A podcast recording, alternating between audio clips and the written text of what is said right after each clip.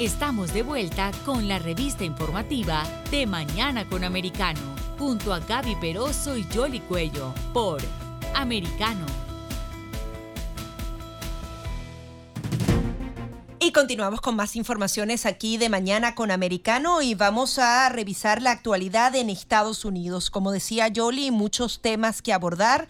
El tema de estas protestas, adicionalmente el tema de la computadora de Hunter Biden y eh, toda la investigación que se está siguiendo con respecto a Black Lives Matter, los integrantes de estos que al parecer estuvieron utilizando en beneficio personal eh, los recursos que fueron donados a esta organización. Para ello, vamos a conversar con Leonardo Morales. Él es editor del diario Las Américas, además es analista político, económico e internacional. Muy buenos días, Leonardo, ¿cómo estás? Buenos días, era un placer estar con ustedes a esta hora y bueno, también los buenos días a los oyentes. Sí, Leonardo, queríamos en principio revisar contigo estas protestas.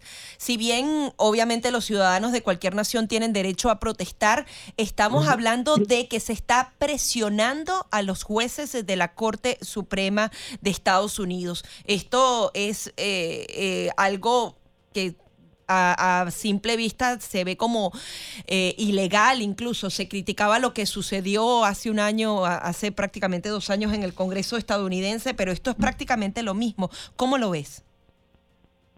Exactamente como tú dices, eh, eh, creo que es una presión que se está haciendo de estos grupos de, de izquierda y extrema izquierda radical, que ya lo vimos en el 2020 cuando la presidencia de Trump, todo lo que hicieron en, más de 40 estados de este país, y, ha pasado muy poco. Ha habido arrestos, eh, han presentado cargos a este tipo de personas, pero las cosas no fueron más allá públicamente, incluso la prensa eh, liberal, como siempre, pues ha tratado de, de ocultar esto, estas sanciones y estas condenas y lo ha dado con pinceladas en, determinadas ocasiones solamente. Una política extremista que estamos viendo desde hace ya más de 15 años en este país y que ha seguido en incremento en los últimos tres o cuatro años durante el gobierno específicamente de Donald Trump. Y, y ahora vemos cómo el presidente sale, claro, porque no les conviene, una, hay unas elecciones ahora en noviembre que son bastante decisivas y entonces ahora sale el presidente diciendo que estos sucesos son condenables y que se que no se van a tolerar. Cuando sabemos que en el 2020 no dijeron absolutamente nada, al contrario, incitaron a, que estos grupos defendieran sus derechos civiles y las supuestas eh, defensas de, del contra el racismo en este país, que ellos denominan que es crónico y que es institucionalizado. Y bueno, esto es lo que lo que tenemos y, y, vamos a ver dónde dónde es que termina esta esta situación. Claro, pero por otro, por otro lado, eh, Leonardo, eh, si bien es cierto y, se ha criticado, tuvieron que aprobar una ley en el Congreso de los Estados Unidos para incrementar la protección de los magistrados a raíz de las manifestaciones. Eh, y no solamente eso, sino muchos de estos grupos extremistas que incluso durante el pasado fin de semana estaban tratando de interrumpir servicios religiosos en, la Iglesia Católica. No es parte de, de lo que ha estado ocurriendo. Sin embargo, en las encuestas que ya se han comenzado a hacer a raíz de la filtración, la mayoría de las personas están más preocupadas por lo que está pasando en la economía, a pesar de que de pronto pensaban que esto podría ser un incentivo para movilizar las bases en las elecciones de noviembre. Claro, de aquí a noviembre todavía falta un tiempo, pero eh, em, la estrategia de pronto eh, eh, no ha salido como esperaban. Bueno, mira, hay tantas cosas que analizar en este país en estos momentos y hay tantas crisis abiertas por todas partes que que la gente ya prácticamente no sabe ni qué cosa es más importante o menos importante.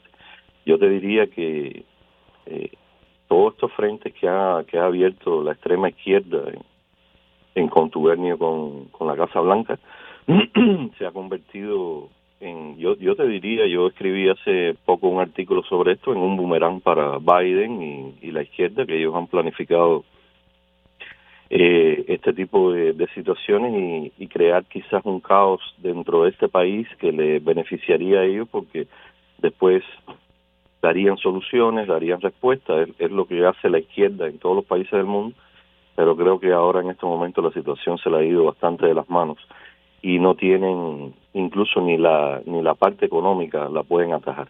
Entonces esto es gravísimo desde la filtración de ese borrador en, en el Tribunal Supremo que se supone que no salga absolutamente nada de ahí. Ya vemos que hay eh, que sobre nuestras sienes están bastantes intereses, muchas cabezas pensantes y creo que esto es eh, no es un plan de, de 30, 40 personas, es un plan bastante amplio de la izquierda radical, no solo en Estados Unidos, sino a nivel internacional. Ahora, ¿cómo interpretas tú esas declaraciones que daba el presidente Joe Biden llamando a su oposición el grupo más extremo, identificándolo como MAGA? Eh, esto es eh, una división absoluta del país en dos, ¿no? Eh, mira, todos los, todos los políticos en las campañas eh, electorales pues tratan de, de convencer a las personas de cosas que ni ellos mismos están convencidos de que van a hacer y mucho menos es su política. Eh, por supuesto, la izquierda es la parte que más ha dividido a Estados Unidos cada vez que ha estado en el poder. Y eso lo vimos con Barack Obama, lo vimos con Clinton, lo hemos visto ahora en, este nuevo gobierno, que yo te diría que son cuatro años más del gobierno de Barack Obama, porque prácticamente el gabinete de Biden en su 93%, 24%, son las mismas personas que trabajaron con Barack Obama. Eh, esto es una política que ellos eh, asumen desde que empiezan las campañas, empiezan a mentirle a las personas y después hacen su, su estrategia habitual, que es eh, dividir al país, eh, a empezar a hablar de racismo, eh, tildar de extremista a, los miembros del, de, la derecha y las personas que intentan defender los intereses básicos que se fundó esta nación. Y eso es lo que tenemos. No no no hay nada nuevo. Lo que pasa es que la gente en un signo de cierta esperanza pues intenta ver otras cosas intenta ver más allá donde no hay y, y después se, se decepcionan.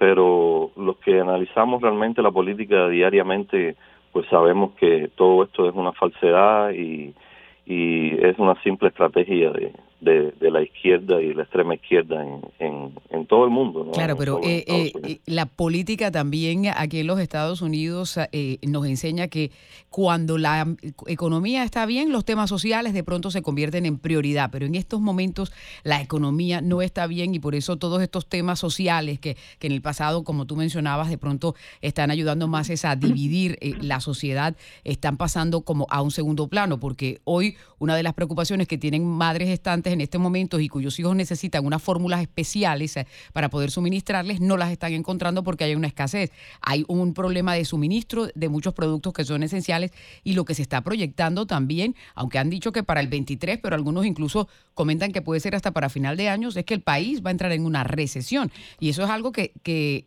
hay muchas generaciones aquí que ni siquiera la han vivido abiertamente porque la última recesión grave que se vivió, eh, había muchas generaciones que ni siquiera habían nacido. Las, las dos anteriores fueron ah, bastante suaves y se pudieron ah, avanzar. ¿Tú no crees que eso va a ser un foco también ah, importante sin demeritar todos estos temas sociales que también se están ventilando ahora?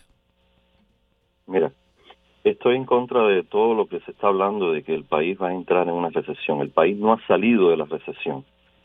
Porque cuando estaba saliendo de la recesión durante el gobierno de Donald Trump, llegó este gobierno de Joe Biden y echó todo hacia atrás, todas las políticas económicas que tenía eh, Trump, excepto los programas de estímulo que se convirtieron en otro hacedor más en contra de la economía.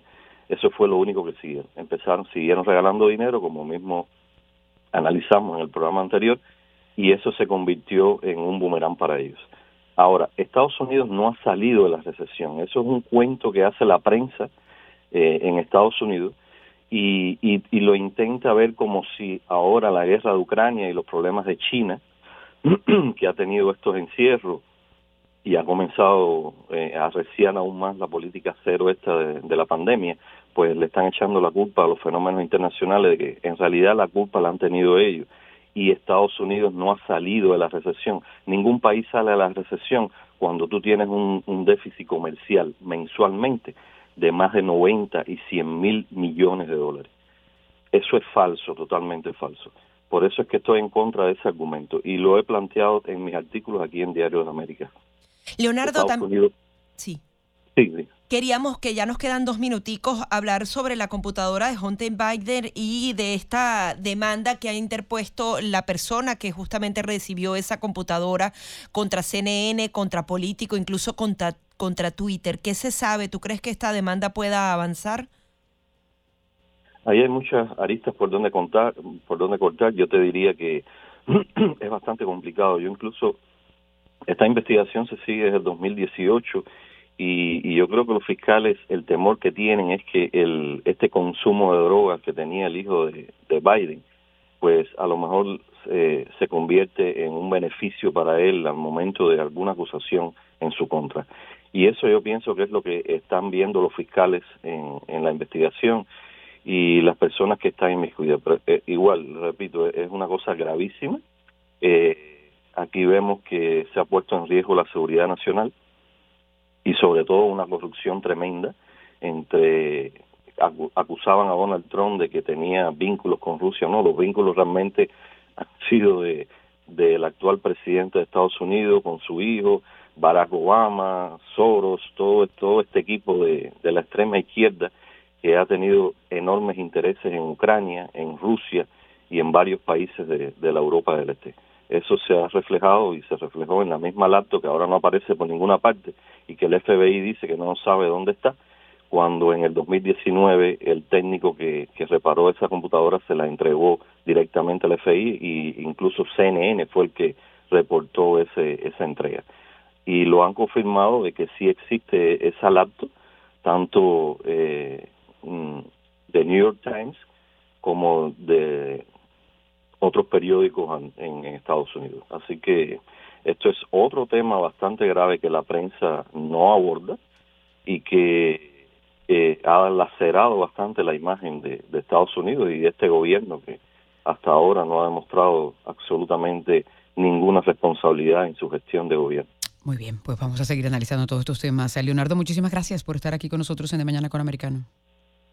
Gracias, muchas gracias a ustedes. Buen día para ti. Es Leonardo Morales, editor del Diario de las Américas, ah, con todos estos temas que hay aquí en este país, eh, no solamente en el orden social, sino también en el orden económico.